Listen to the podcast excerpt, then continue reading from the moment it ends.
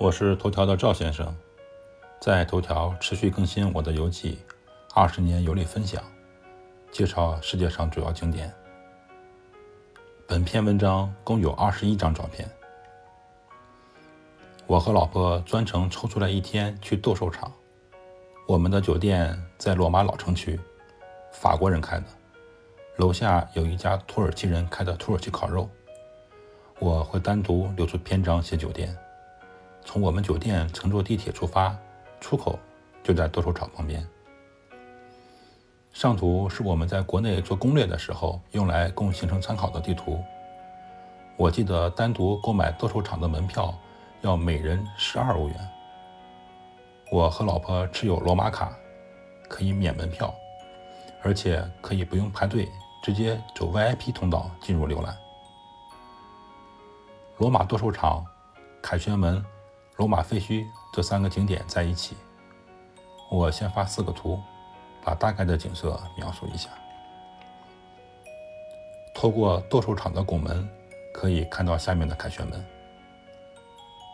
罗马斗兽场是古罗古罗马用来进行决斗士决斗或者人兽大战的比赛场。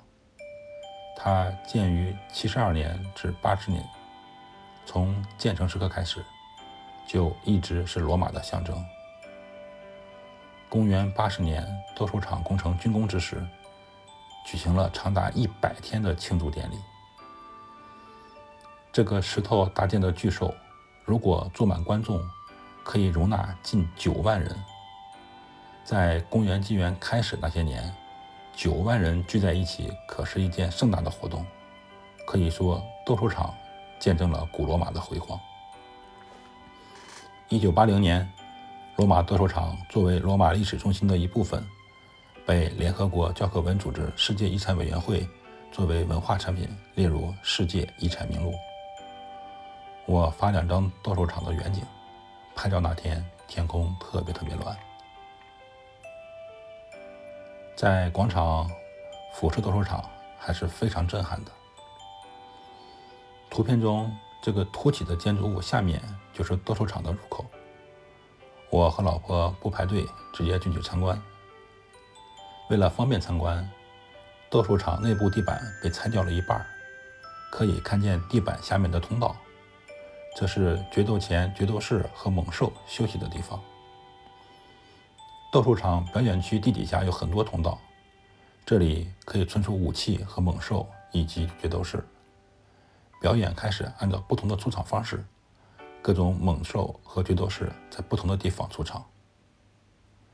由梦工厂出品的古装动作片《决斗士》中，罗素·克劳扮演的将军在决斗场有几场战斗，其中一场战斗中出现了三只老虎，这三只老鼠老虎就是从我下面这一张照片中的地道出来的。电影准确还原了这一场景，注意。我贴出的照片中，手持盾牌的将军脚后边就是老虎出来的通道口。看台是分区的，共分为五个区。最下面前排是贵宾区，就是现在的 VIP 区。郭德纲就经常在这个区域选美。第二层供贵族使用，第三区是给富人用的。做说明，在古代，贵。比富更加重要。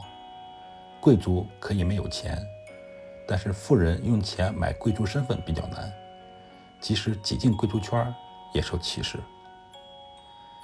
北京的格局演习的历史传统就是东富西贵。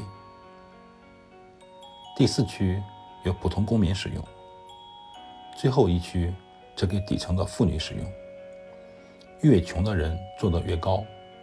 如果比赛很精彩，最后一排会有人把绳子穿在高处，把自己吊在绳子上看比赛。这一幕被郭德纲看到了，他以此为素材改编了相声《卖吊票》。每层的拱门就是这一层的入口，每层大概有八十个拱门，每层的人从八十个出入口进出去观看比赛，这样就不会造成拥挤了。以上就是罗马斗兽场的简介。如果想欣赏图片，请来今日头条观看我的游记。赵先生，二零二零年八月二日。